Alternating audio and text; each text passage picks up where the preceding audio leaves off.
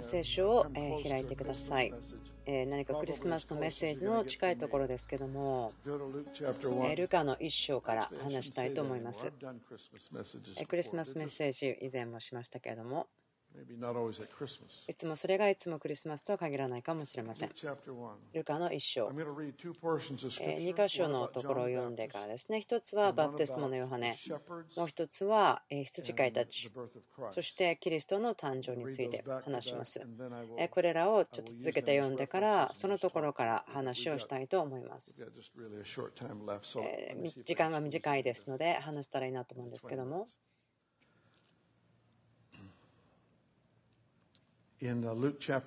ルカの福音書13節見つかいは彼に言った。怖がることはないザカリア、あなたの願いが聞かれたのです。私が何年も前なんですけども、この聖書箇所を勉強していたときに、ある神学者の方または、えギリシャ語のスペシャリストの方ですけども教えてくれました。これはあなたがもう祈らない祈り。それが聞かれたということを言ってました。すごく驚きますね。例えば5年前に祈った祈りが主の前にまだ命を持っているということ。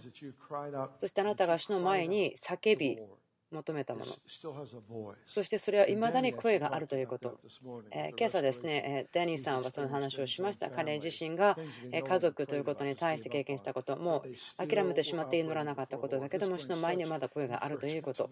私にとってすごく励ましになるものですね。あなたの願いが聞かれたのです。だかりあなたの妻エリザベスを男の子を産みます。名をヨハネとつけなさい。その子はあなたにとって喜びとなり楽しみとなり多くの人もその誕生を喜びます。彼は死の見舞いに優れたものとなるからです。彼はブドウ酒も強い酒も飲まず、まだ母の体内にある時から精霊に満たされ、そしてイスラエルの多くの子らを彼らの神である主に立ち返らせます。彼こそエリアの霊と力で主の前触れをし、父たちの子供心を子供たちに向けさせ、逆らう者を義人の心に立ち戻らせ、こうして整えられた民を主のために用意するのです。17節彼こそエリアの霊と力で主の前触れをし、書いてありますけども、今、え2章に飛びますけれども、羊飼いのところの一部だけ読みますけれども、ポイント2つだけあるんですけども、ルカ2章の8節。さて、この土地に羊飼いたちが野宿で湯番をしながら羊の群れを守っていた。すると主の使いが彼のところに来て主の栄光が周りを照らしたので彼らをひどく恐れた見つかいは彼らに言った恐れることはありません今私はこの民全体のための素晴らしい喜びを知らせに来たのですこれこの民全体のために素晴らしい知らせですねみんなのための良い知らせです。何かこれは主が砂の上に線を引いて、すべての人をイエス様の側の線から向こう側に呼んでいるような感じですね。こういうふうにするんです。そしてこれみんなのためですよと言っているものです。今日、ダビデの町であなた方のために救い主がお生まれになりました。この方こそ主キリストです。あなた方は布にくるまって解剖圏に寝ている緑子を見つけます。これがあなたのための印です。すると、たちまちその見つかいと一緒に多くの天の軍勢が現れて神を賛美していった。糸高きところに栄光が神にあるように、地の上に平和が、御心にかなう人々にあるように。このところ、このアナウンスメントですね、私にとってすごく今朝多く感じたんですけども、糸高きところに栄光が、神にあるように、地の上に平和が、御心にかなう人々にあるように。私が、まあ、ここがとても力強いと思ったところは、私の心の叫びですね。イエス様が私たちに教えた祈り、御国が来ますように、御心が行われますように、天で行われているように、地で行われますように、天と地が鏡のようにお互いが映し合われているということ。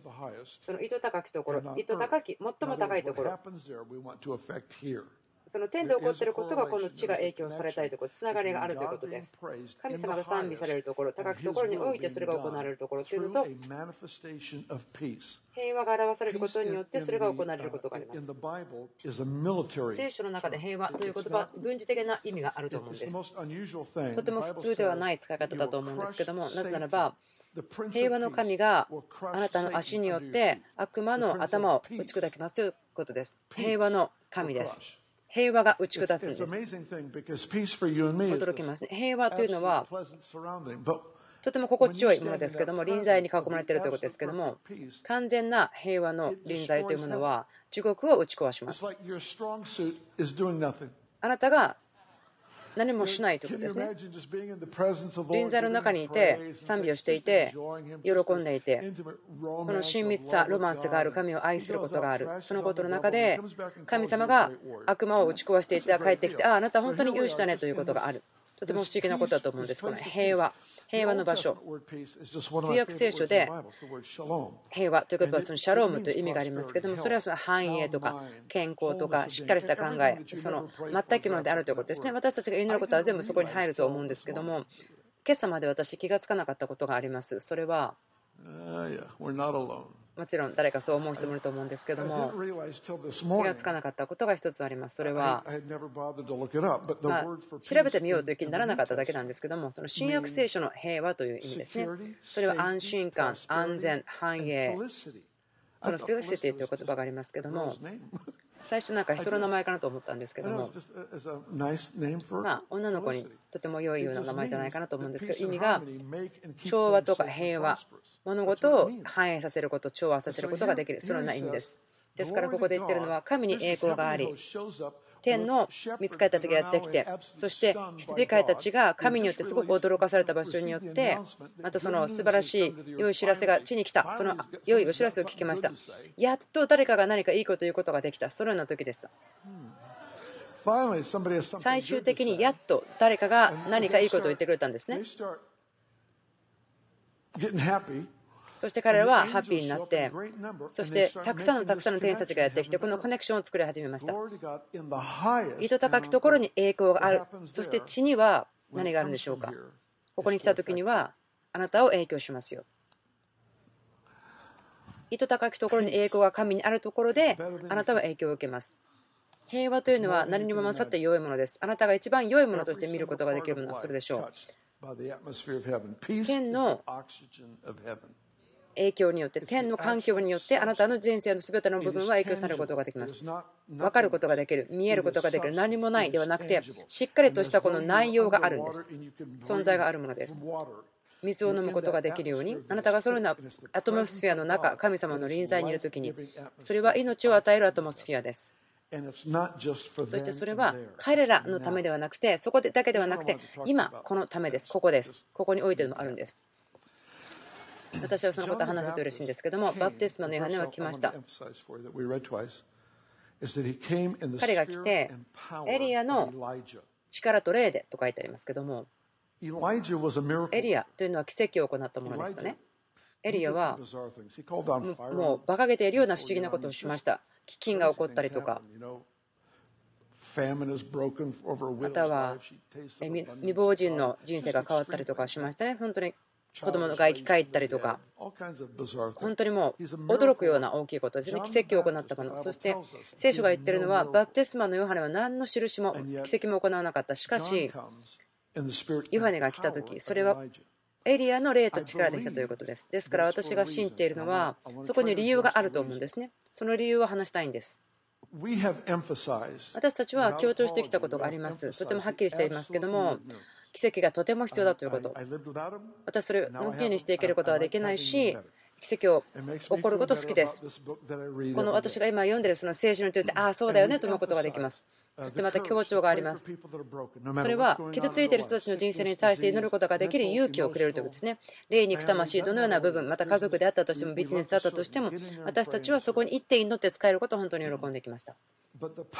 でもその力、そこに私たちの上にある力というのは、私たちの上にあります。なぜならば、それはメッセージから来たからですね。メッセージの中に力があります。力はメッセージの中にあるんです。あなたがデモンストレートされている、あなたが表されているその力、最初に解き放たれたのはメッセージの中でした。天のエコノミーはそのように働くんです。言葉が解き放たれて力が来るんです。そのようなものなんです。例えば宣言した時にその宣言をするということはどこかに印をつけるんですね。その印は神様をそこに招待することができます。大胆に宣言された言葉というのは大きな招待状になります。何年か前に話になりますけども私たちが宣言を始めるまでそんな何も起こらなかったんですね。宣言すること、大胆に宣言すること、大胆に宣言すること、神が何を言ってるかに対して、それは神を状況の中に導いて、そこを指しすして、そうです、私はそういう意味で言ってますよということが神が言うんですね。神が言うんです。神がご自身の言葉にそうですよ、アーメンと言うんです。バプテスマのヨハネの責任というのは、キリストが来るために準備をするためでしたけども、彼はメッセージとともに来ました。それは、悔い改めなさい。天の御国が近づいたからだと。イエスがそのことも伝えました。言いましたね、悔い改めなさい。その話してきましたね。そして悔い改めというのはあなたの考え方を変えることですということ。でも、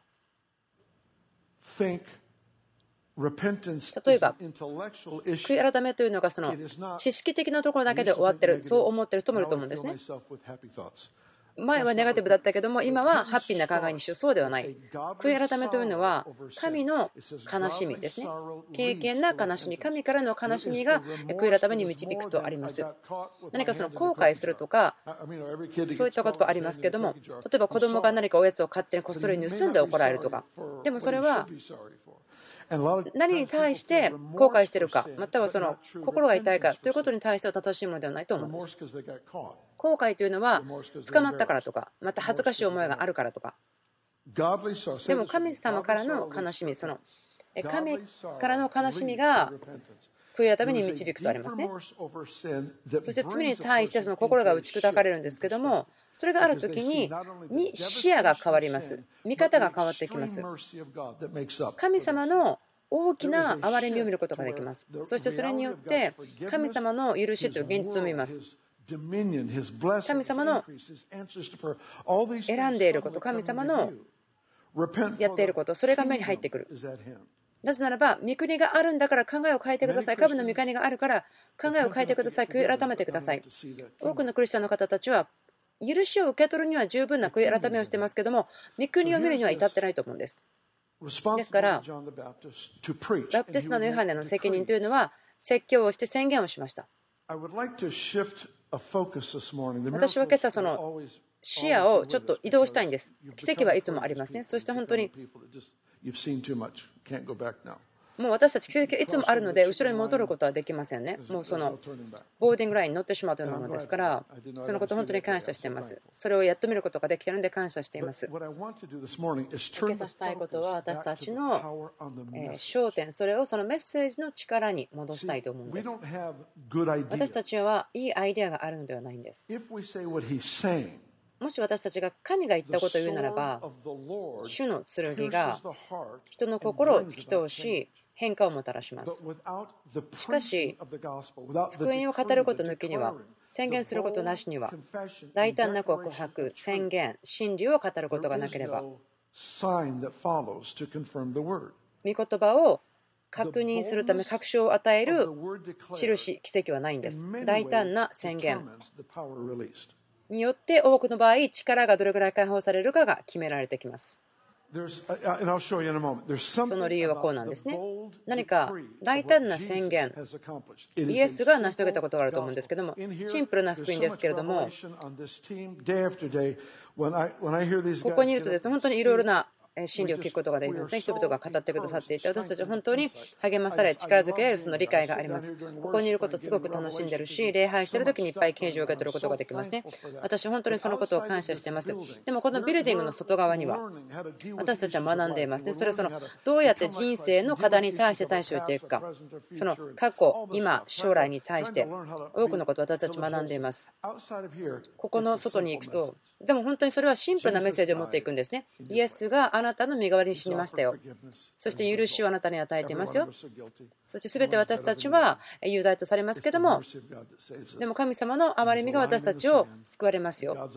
そして神様が砂のように線を引いたように、全員の皆さんが私の方に来てくれることを歓迎しますよ。私全員来てほしいですよということ。私はあなたに供給を与えていますよ。必要を与えていますよ。そしてそれはあなたが死んだ時だけではなくて、今ですよ、今ですよ。あなたの家族の苦しみとか、それらが何であったとしても、私たちが持っている問題とか、でもよくある。そのクリスチャンの方たちのことですけども、何か私たちのメッセージを良い知らせですけれども、福音ということは良い知らせということです。良いお知らせですよ。なぜそんなに多くの説教する方たちが悪いお知らせをプリッチしてるかよく分からないんですね。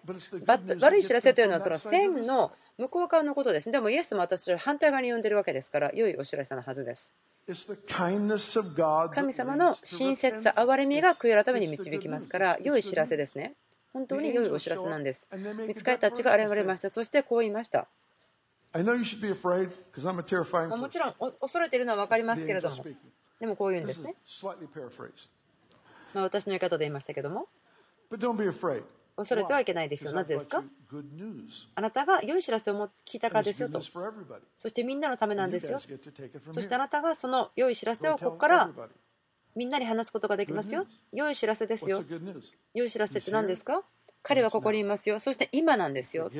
許して癒して回復してシンプルですね。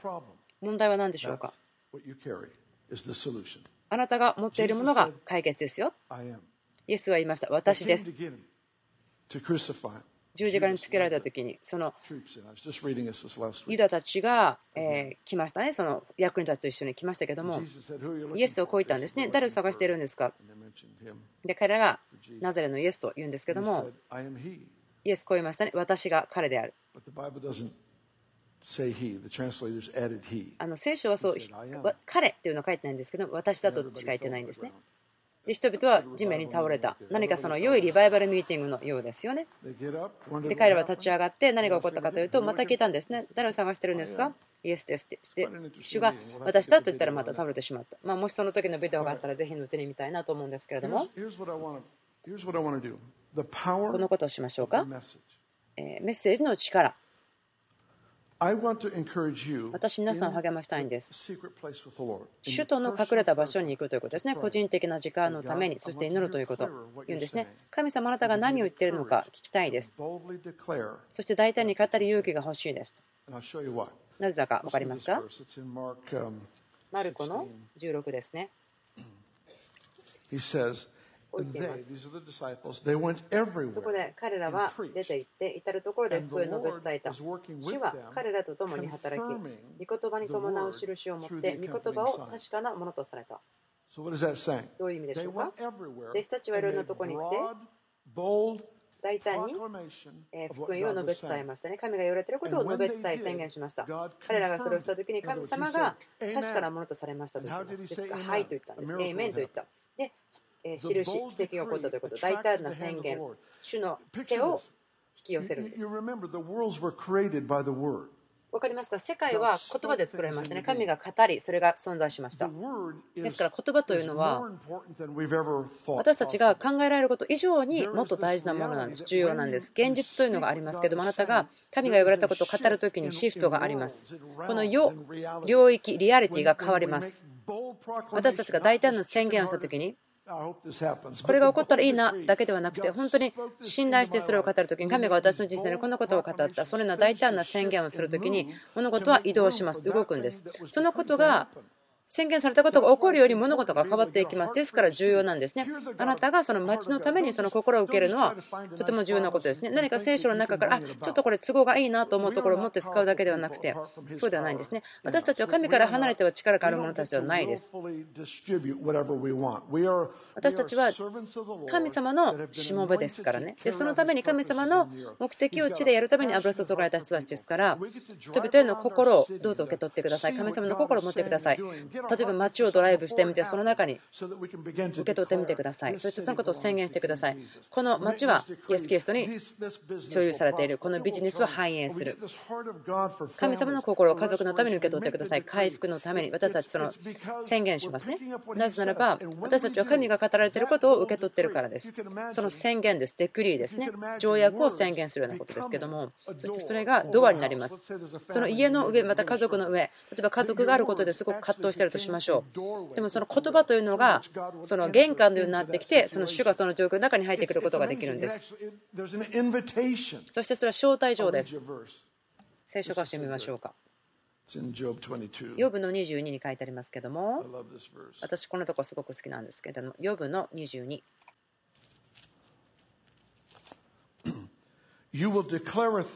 あなたがことを決めるとそれはなり。あなたの道の上には光が輝く。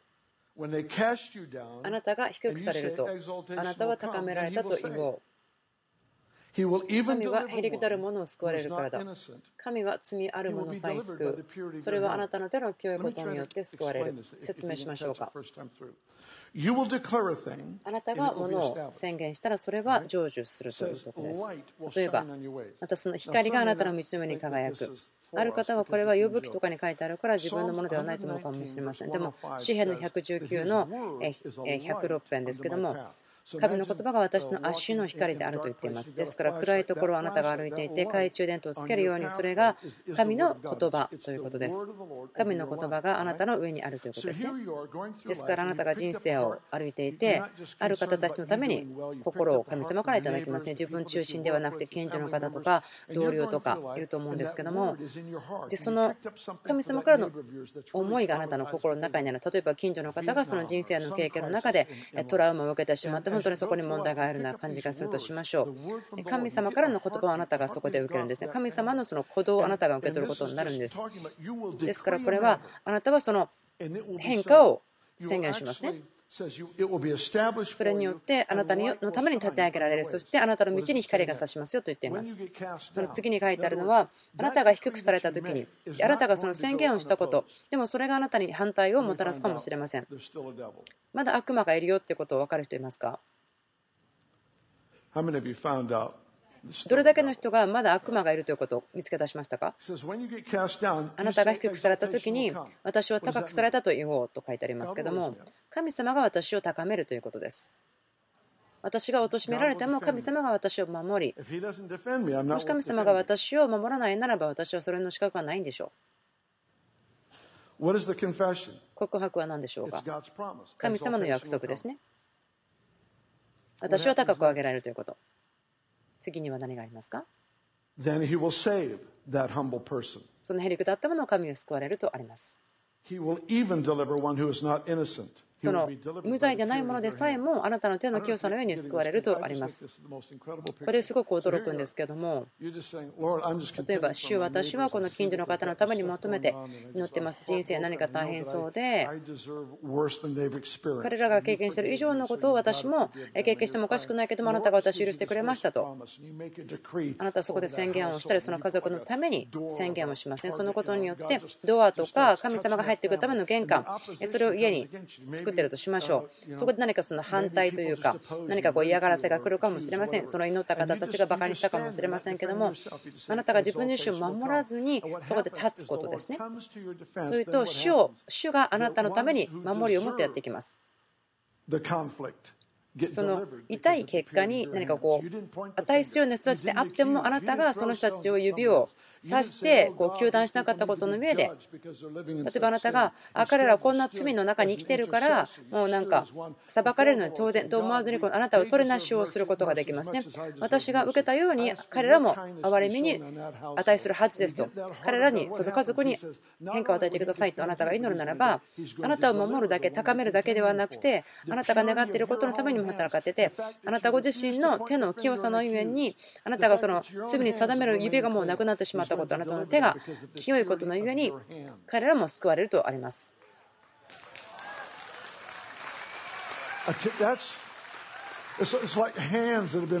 何かまるでこれはこの手が福音によって酔い知らせるによって現れてしまったので糾弾するための指がなくなってしまったようなものですね。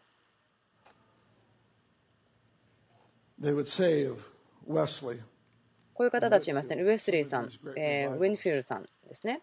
大きなリバイバルを起こした人たちですけども、とてもこうとても大きな奇跡とか解放とか印、そのようなことに知られてますけども、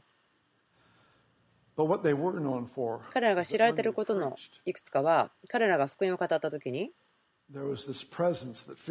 臨在が空気を満たしたので、すごくこう確信が迫ってきたというか、それがありました。ある男性が何かダンスに誘われたそうです。である女の子がダンスフロアで踊ってくれますかと言った時に彼は立ってこう言ったんですね。私は最初に祈ることなしで何もしないと言ったんですね。で彼はひざまずいてそしたらその途端に何かダンスホールでリバイバルが起こったということ。神様がその人をそこに送りました。大胆な一人が。神によってそこに送られその場所が普通ではなかったけれどもそこに送られたことの上に。そしてウェスリーのミーティングとかで人々は言うんですね。あ教会に来るなと言うんです。その説教者に対してなぜならば教会が引っかき回されるから。だから彼は野原で説教しなければならなかったんですね。でも何千人もの人たちが集まっていきましたけども当時マイクロフォンなんてありませんでしたけどもでも何千人もの人が聞けた。ですからもう何マイルもかなり遠くからいたりもその超自然的な音響システムで聞こえたんではないかと言ってる人たちがいます。で彼らが福音を語る時にこう警告したんですねもっと見たいからといって木に登ってはならない、だめですよ。でも人々はそれをするんですね。で、人々は木に登ってしまって、で、福音が始まると、そして力が解放されて、人々が木から落っこってしまう。ある人はこういうんですね。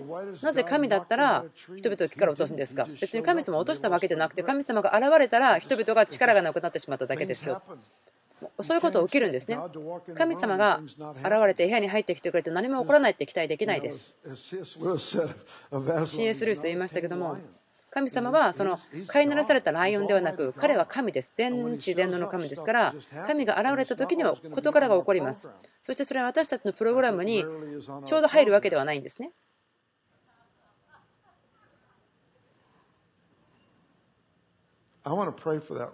私そのことのために祈りたいですね。こういう感じがします。皆さんのフォーカスをちょっとあなたの言葉の力ということに対して向けてほしいんです。覚えています。まあ、まだここにステージができてなかった時ですけども、日曜日の集会の後にある女性が来たんですけども、私そのこと何年か知っていました。で、彼こういうんですね、ビルさん、私、先週自殺しようとしたんです。私が言ったのは、あじゃああなたは悔い改めてくださいと言ったんです。なんかあんまりこう憐れみ深い言葉ではなかったかなと思うんですけども、でも時々人はその解放ではなくて同情を求めている時があると思うんですね。で私は神様が言われていることのところから信じていったんですけども、で彼女が私自殺して自殺してしまいましたと言った時に私悔い改めてくださいと言ったんですね。で彼女後で言いました。あなたが語った時にあなたの口から言葉が物理的に実際的に出てきた。それが見えました。私の口から出た言葉が解放したんです。彼女がそれを心を開いたんですね。彼女が見たんです。何回も何回もその状況がありますよね。ストーリーを話すことができる。あなたや私のような人々が大胆な宣言をする勇気があったので、状況が全然変わってしまうということ。全く変わってしまう。多くの人がとても勇気を持って何がいいかということに従ってその道具を使おうとしましたけども少しのことしか起こらなかった。でもあなたが神様の心を聞いたときに、あなたがその正しい確信によって立ち上がったときに、そういう時に別にそのステージとか、またはそのあのレストランに行って椅子に立ち上がって主が言われますとか言わなくていいんですね。できればしてほしくないんです。もしそれをしたとしても、あのベテル教会の人ですよとか言わないでください。あのとか違うとこから来た人ですよと言ってください。またはなんかそのキリストの弟子ですよとか言ってくださればいいと思うんですけども。Uh, uh, あすいません、何かこうあの悪いジョークでしたね。ちょっと楽しいですけど、あの良くない冗談でした。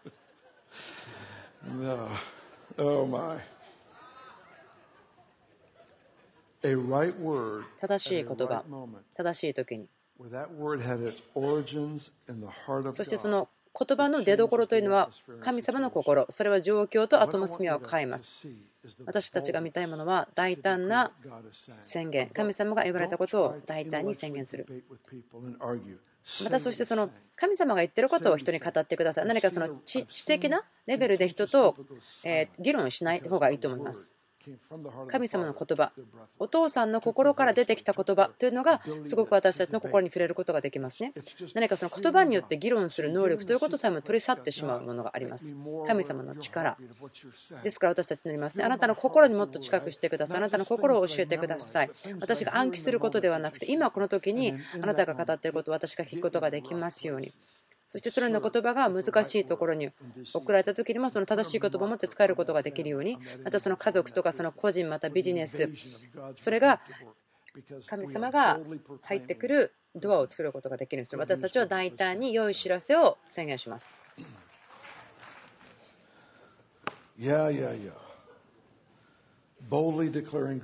良い知らせを大胆に宣言します。どなたかに手を置いていってください。その大胆さが増し加えられますように。彼ら自身の大胆さによって彼らが驚きますように。大胆さによって彼らを驚かせてください。大胆さによって驚かせてください。ペテロはこう言いましたね。私たちはもう喋ることを止めることができません。もう自分では止められないんですと。止めることができません。この宣言を作ることをやめることできません。神様が言ってることを宣言することをやめることができません。私たちが良い知らせによってメッセージによって満たされている、所有されている人たちでありますように。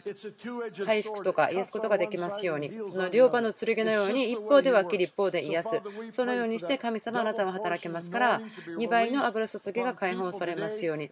今日人々の上にこのようなクリスマスのシーズンですけどもその人々が心が痛い人たちに対して苦しみがある人たちに対してその良い知らせを持って使えることができますように奇跡が増し加えられますように。特にその思いでそのなんかこう苦しめられている思いの分野において苦しめられているまたその頭のことでトラウマがあった人そこで大きな癒しが起こっていますけども脳とか、またその出産時から脳が正常ではなかった、それが本当にもう瞬時に癒された、そのようなものがあります。またその事故によってのそのトラウマ、何かそのようなこと、またその嫌がらせをする霊、それによってあるそのトラウマ、その解放があることをイエスの御名によって宣言します。神様に感謝をしましょう。賛美をしましょう。そうです。アーメン主を褒めたたえます。どうぞミニストリーの方たち来てくださって、どうぞミニストリーを行ってください。